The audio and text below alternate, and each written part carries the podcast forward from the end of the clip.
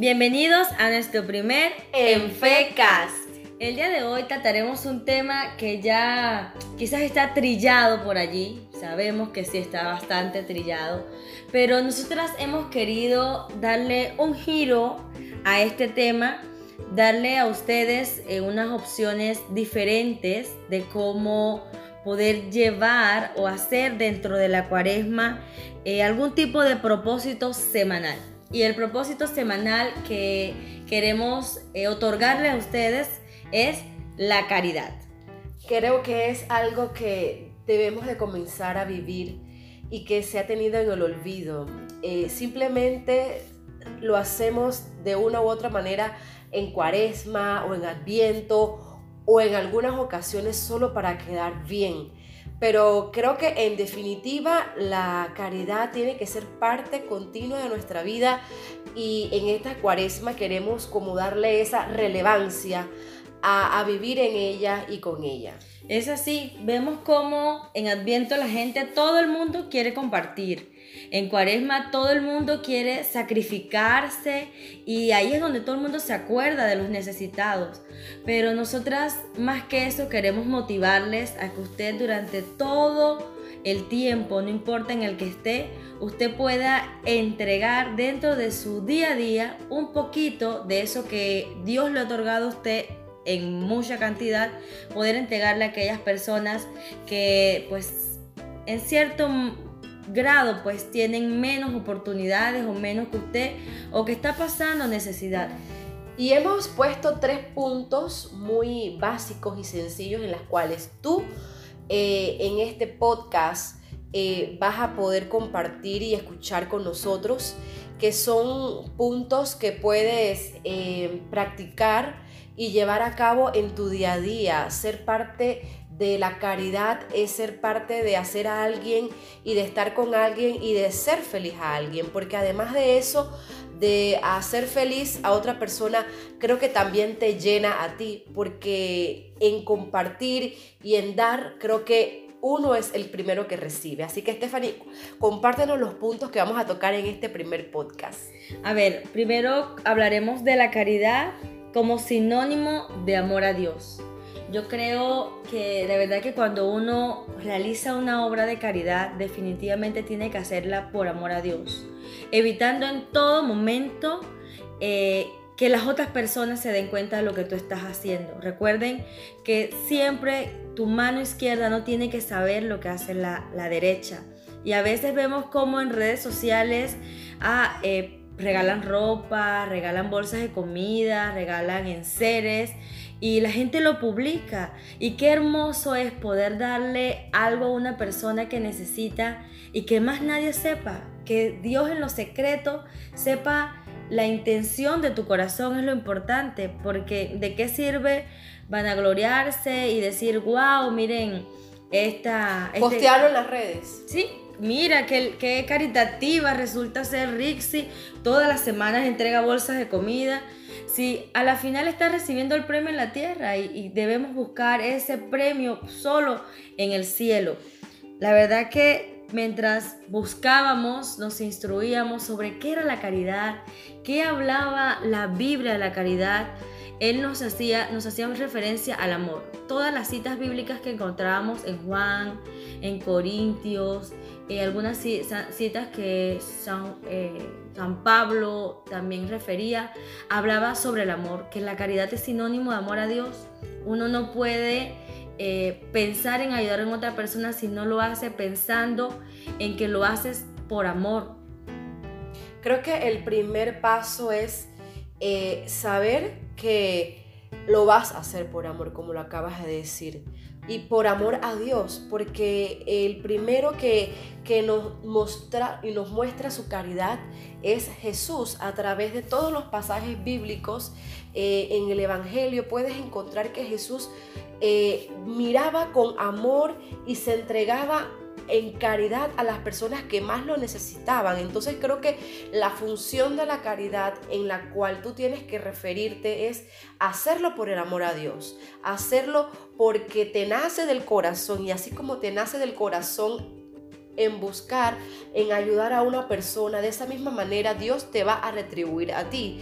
Y siento yo que la caridad, lo primero que tienes que hacer también es buscar y ver en el prójimo.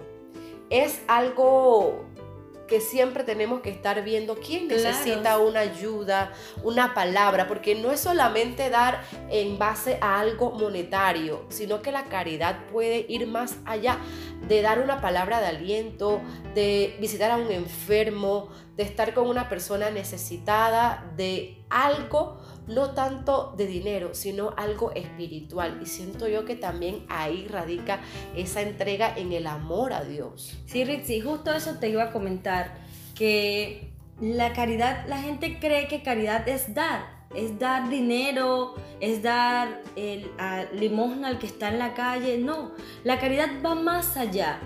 Va, mira que has tocado un tema muy importante, las personas que están solas, las personas que están enfermas cómo vemos en nuestras comunidades señores mayores que viven solos y tú pasas por allí y están en sus portales solos, ahí. Y es algo que a veces creemos que le toca a las entidades gubernamentales en ayudar o en dejarlo, bueno, a las autoridades que vaya un alcalde, que vaya un representante y les dé una bolsa de comida, pero se nos olvida continuamente que nosotros también en nuestras carencias, porque tampoco somos ricos de, de, poder brindar todo lo que queremos de nuestros corazones, pero con nuestras carencias podemos ir a dar una voz de aliento. Y yo creo que sentarnos a conversar con esas personas, creo que serían hasta más feliz si una persona eh, de alguna entidad llevase una bolsa de comida, porque la bolsa de comida o la comida se va en un tiempo determinado. eso es alimento para hoy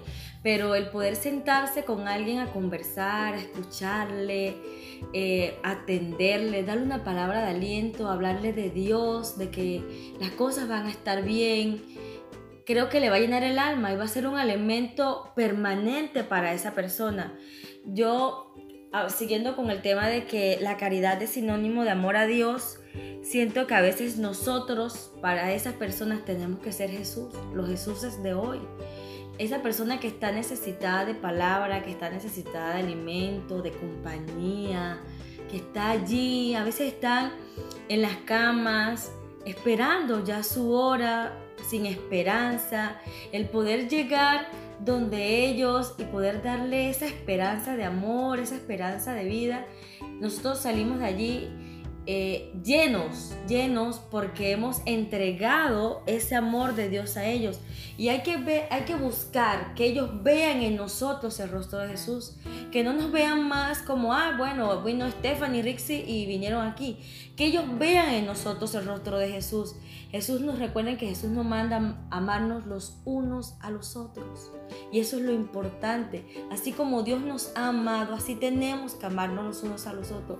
¿Cómo es posible que yo voy a poder ver a mi hermano sufriendo, mi hermano en una cama triste, mi hermano pasando hambre, sin tener dónde dormir. Tú no sabes si él esta noche tuvo que comer o tuvo que darle a sus hijos.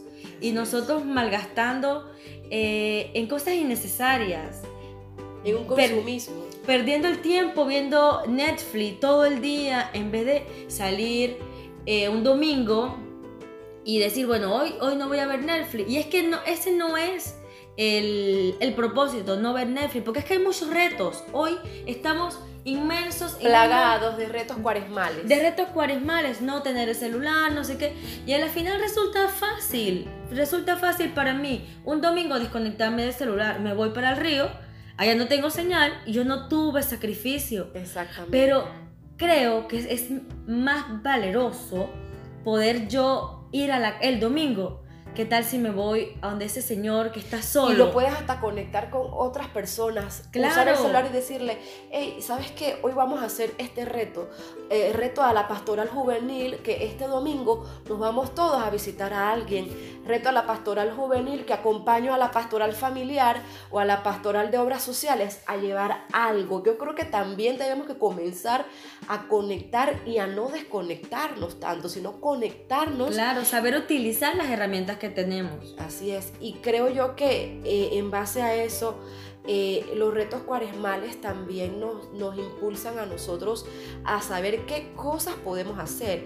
Pero siento yo de que, eh, que por notas de voz. O sea, si alguien está, eh, que no lo puedes visitar en, en, tal fecha o porque se te impide y sabes que ese amigo tuyo, ese compañero tuyo está pasando la mal, y mándale una nota de voz por WhatsApp o mándale una canción, compártele una canción y dile, ¿sabes qué? Esta canción me recuerda a ti hoy. Eso también es caridad. Claro, eso también es, o sea, el, el apoyo a esas personas, a esos amigos que a veces... Eh, olvidamos. Mira, yo tengo una experiencia eh, al grupo porque pertenezco a Emmaus. Allí eh, hemos escuchado muchas personas que por X o Y motivo se alejan momentáneamente del grupo por situaciones eh, pues distintas, cada quien con su situación por diferente. sus razones. Claro. Y hay un hermano que lo llama, por ejemplo, que Rixi eh, pertenezca al grupo y yo veo que Rixi yo tiene dos, tres semanas que no asiste al grupo. Qué maravilloso es para Rixi que yo como su hermana la llame, amiga, ¿qué está pasando? O sea, quizás Rixi está pasando por un momento difícil y yo... Y no tenga ese ánimo de estar participando claro. eh, eh, en los grupos o, o, con tu grupo.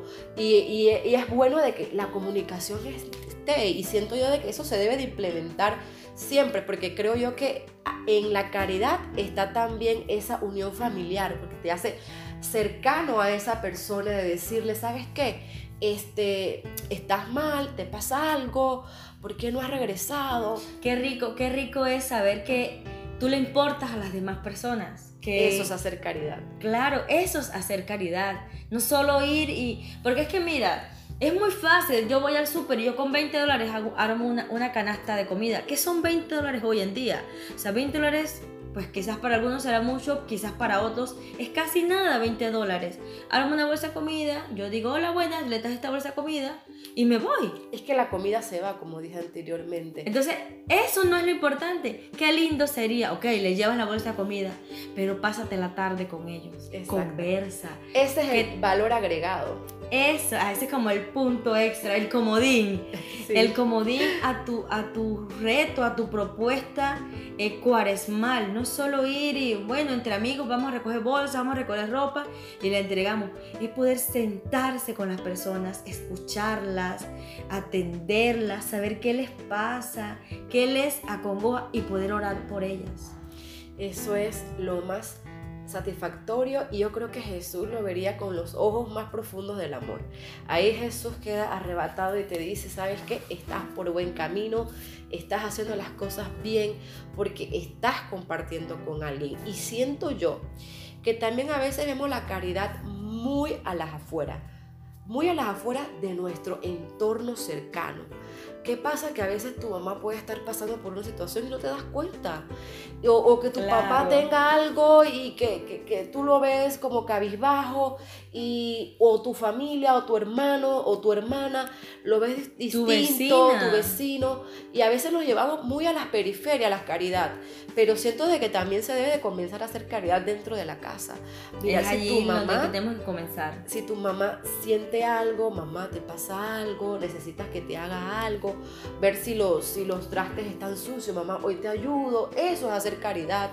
Eh, eh, comenzar a hacerte responsable tú de tus propias cosas dentro de ti, aprender a cuidarte a ti, eso también es tener caridad para con tus hermanos. Claro, porque es que la caridad la define que es una actitud, una obra desinteresada. O sea, ahí la definición de caridad no dice que yo tengo que entregar eh, algún tipo de, de dinero o cosas materiales. O algún producto. O lo Nada, que sea. es una obra desinteresada. Qué rico es en medio de la tristeza que una persona te llegue y te dé un abrazo.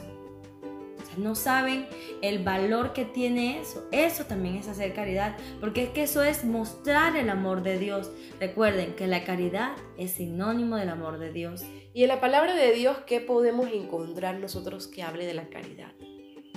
Bueno, eh, lo encontramos, como ya les había dicho, en Juan eh, 15, 17, Juan 13, 13 y la primera de Corintios, si no me equivoco, habla de eh, la caridad, habla del amor, porque es que el, el amor es eso, o sea, si uno entrega, si uno da al prójimo todo lo que uno tiene, uno se está entregando desinteresadamente, porque no es lo mismo yo decir que pues mira, yo voy y entrego porque es que yo sé que es una labor social, voy a recibir un beneficio. No es lo mismo hacer eso. Y ponerlos en los estados de WhatsApp y que todo el mundo lo vea, para que todo a el mundo debo lo confesar que a mí me da un coraje ver ese montón de gente que empieza a publicar, que hace, que hace, que hace.